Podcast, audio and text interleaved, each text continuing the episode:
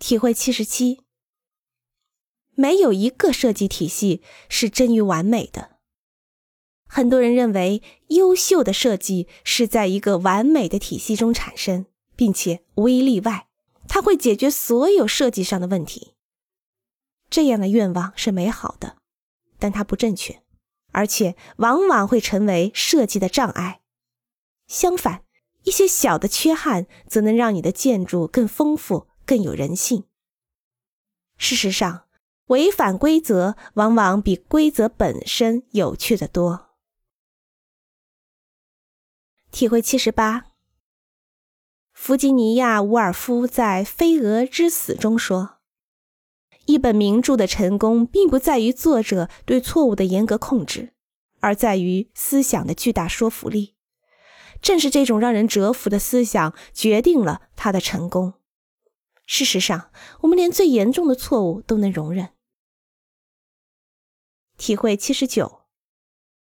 始终在建筑的两端留有消防楼梯的位置，即便是在设计初期也不例外。建筑师很容易产生忽视消防楼梯的想法，认为还有更多更重要的东西比消防楼梯值得关注。但是，对于一个建筑来说，紧急出口是最重要、最基本的功能构件。如果你不把这种安全观念深植在你的设计过程中，当你有一天站在法官和陪审团面前时，你会觉得百口莫辩。体会八十，用较酷的字体示意方案，用浅色的马克笔笔尖较大的一面来绘制小写的建筑字母，然后用细的黑墨水边描边。当然，现在在电脑上也可以做到这一点，所以你在选择字体的时候。就选择这一类较酷的字体吧。体会八十一：掌控设计流程，并非意味着按部就班。设计的过程往往讲究秩序和方法，但这并不意味着呆板和机械。的确，程式化的设计能够事先预想到结果，但要想有所创新，就必须采用创造性的设计手段。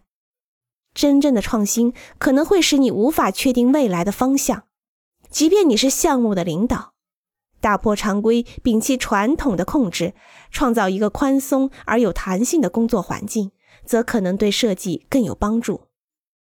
要耐心地进行设计，不要只是靠着某个匆忙产生的灵感就去模仿当下流行的建筑风格，也不要指望在短时间内就能设计出一个复杂的建筑。不确定因素是不可避免的，要学会接受不确定性。设计过程中的大多数时候，你都会感到迷惑，这是正常的。不要为了减轻压力就过早的定下方案。设计与婚姻一样，永远无法完美。